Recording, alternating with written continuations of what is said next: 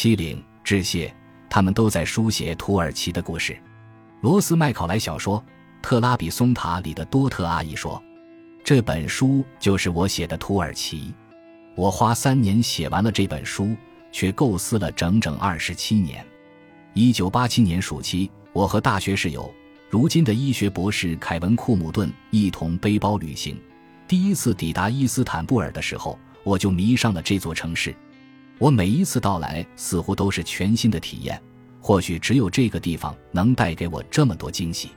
过去的二十五年，甚至未来更长的岁月，我都对在伊斯坦布尔结识的朋友们心存感激。我有幸在哈坎阿尔特、托尼格林伍德和卡甘厄纳尔的热情招待下，住过伊斯坦布尔三个最有趣的社区，如梅利堡垒、库兹甘库克和阿纳武特科伊。托尼是不可或缺的大人物，他是土耳其美国研究所的主任。总能借参加深度会谈或钓鱼活动等机会返回阿纳武特科伊。米歇尔·图曼和苏珊娜·兰德维尔是当代政治和社会方面的专业人才。我从前的两个学生莱尔纳亚尼克博士和诺拉费舍尔奥纳尔博士也酷爱土耳其，他们教会了我不少东西。我还有多位土耳其语老师，包括近期的泽伊内普吉尔，他们纠正了我对土耳其语从句的理解。还有我现在和以前的同事们：盖博阿高斯顿、穆斯塔法阿克萨卡勒、希尔维亚昂德、斯科特雷德福德、萨布里萨亚尔和已故的法鲁克塔巴克。他们对我这个初入行的新手总是很宽容，不断提供帮助。我的这本书借鉴了土耳其、托洛茨基和探戈等许多不同领域的著作，这些素材通常很少组织在一起。我非常感谢众多历史学家和学者的贡献，他们的作品已经详细列在了注释和参考书目部分。尤其是瑞法特·巴里，正是他为公众提供了这么多的原始资料，我们才能够更加了解那个几乎被遗忘的时代。我很高兴能和这些人交谈：格克汉·阿克朱拉、奥赞·阿尔斯兰、萨瓦斯·阿尔斯兰、穆拉特·贝尔盖、叶里夫·巴图曼、安德鲁·芬克尔、卡洛琳·芬克尔。科里古特斯塔特、霍普哈里森、布莱恩约翰逊、图纳阿克索伊科普尔鲁、史蒂夫拉格菲尔德、安泽尔马林斯、卡伦纳特、伊格尔施莱夫、道格拉斯史密斯、杰拉尔德施纳彻、罗纳德格里戈尔尚米、利昂塔兰托、弗朗西斯特里克斯、托马斯德瓦尔、苏菲安哲姆科沃夫，他们的话让我受益匪浅。我亲爱的伙伴玛格丽特·帕克森一直引领我探求真相，他就是我的灯塔。我还要感谢在伦敦调研期间好客的劳伦斯·塔尔和艾米塔尔、阿纳托尔·利文和萨沙·利文、莱斯利·维涅穆里和奥利弗莱特对我的盛情款待。我尤其要感谢的是伊斯坦布尔亚比信贷银行档案馆的阿卜杜拉·居尔和艾汉·乌卡尔，他们俩帮我找到了塞拉哈廷吉兹的影集。我的合伙人弗拉洛伦佐皮雷托给我讲解了拉丁社会的历史，让我知道了圣彼得教堂和圣保罗教堂的奇迹。福斯蒂克艾哈迈德坦瑞维尔蒂曾经是托洛茨基的保镖，他向我描绘了自己的童年时代，并且帮助我在布尤阿达找到了托洛茨基的旧居。哈罗德哈格皮安在曼哈顿的小提琴商店里为我重现了二十世纪二十。三十年代伊斯坦布尔音乐演出的场景，我很遗憾没能和科瑞曼·哈里斯埃杰对话。他在我动笔前的几个月过世了，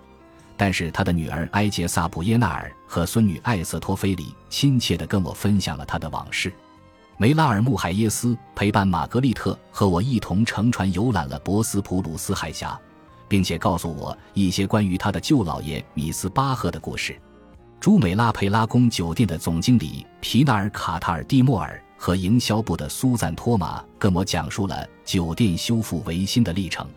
弗拉特卡亚展现了他在伊斯坦布尔的建筑和城市景观方面渊博的学识。我们在城市漫游，时常随身携带一本1934年的旅行指南，仿佛在时光隧道里穿梭。伊金奥兹别卡罗格鲁仔细翻看了土耳其二十几年的报纸。发现了其中一些非常珍贵的信息。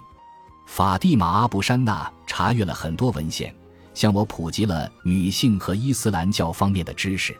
罗恩·普莱坎尼和 M. 法提赫·卡利斯尔帮忙找到了一些有价值的希伯来语和奥斯曼土耳其语的原始资料。这是我出版的第五本书。克里斯·罗宾逊还为此精心绘制了几张地图。许多机构院所的档案保管员和图书管理员烈士的目录能指引我浏览他们收藏的文献。我尤其感谢敦巴顿橡树园影像和田野调查档案馆的夏尔美怀特和罗纳拉宗，他们帮助我了解了托马斯惠特莫尔的事业和生活。我很幸运，住所距离美国国会图书馆和大屠杀纪念馆仅有几步之遥。纪念馆的罗纳德科尔曼、丽贝卡厄贝尔丁、克里斯塔黑格伯格和文森特斯拉托的讲解真是一级棒。穆斯塔法阿克萨克勒。茱莉亚·菲利普斯科恩、丽贝卡·厄贝尔丁、赖安金杰斯、克里古特斯塔特、安德里亚·奥佐夫、莫根斯佩尔特、迈克尔·雷诺兹和夏尔美怀特仔细审阅了我的手稿，我对他们的批评指正表示真心的感谢。这本书如果还有什么不足之处，那都是我自己的问题。一九九八年，在土耳其和罗马尼亚做富布莱特高级职救员期间。我的一些灵感和想法，最终促成了这本书的面世。二零一二至二零一三学年，威尔逊中心的奖学金让我能够安下心来，集中精力研究土耳其的前世今生。该中心图书馆的工作人员珍妮特·斯派克斯、米歇尔·卡马里克和丹格吉萨瓦干劲十足，总是友好地回应我的各种请求。借助乔治敦大学埃德蒙。沃尔什外交事务学院和政府系提供的研究基金，我才能多次游览伊斯坦布尔。我还要感谢外交事务学院的院长卡罗尔·兰卡斯特、资深副院长詹姆斯·里尔登·安德森、教务主任大卫·埃德尔斯坦和杰弗里·安德森、系主任乔治·香伯和迈克尔·贝利的领导。这是我和利平科特马西麦克奎金文学机构的威廉利平科特合作完成的第二本书。如果没有他的热情建议，我肯定茫然无措。我十分荣幸能够再度与 W.W. 诺顿出版社的阿兰萨利尔诺梅森共事。这位理想的编辑教会了我心里装着读者去写作。还有安娜马格拉斯、艾琳张、南希帕姆奎斯特和凯瑟琳布兰德斯。在这本书印刷出版的过程中，他们都是必不可少的伙伴。卡塔琳·帕特尼是我在扉页上致谢的唯一一人。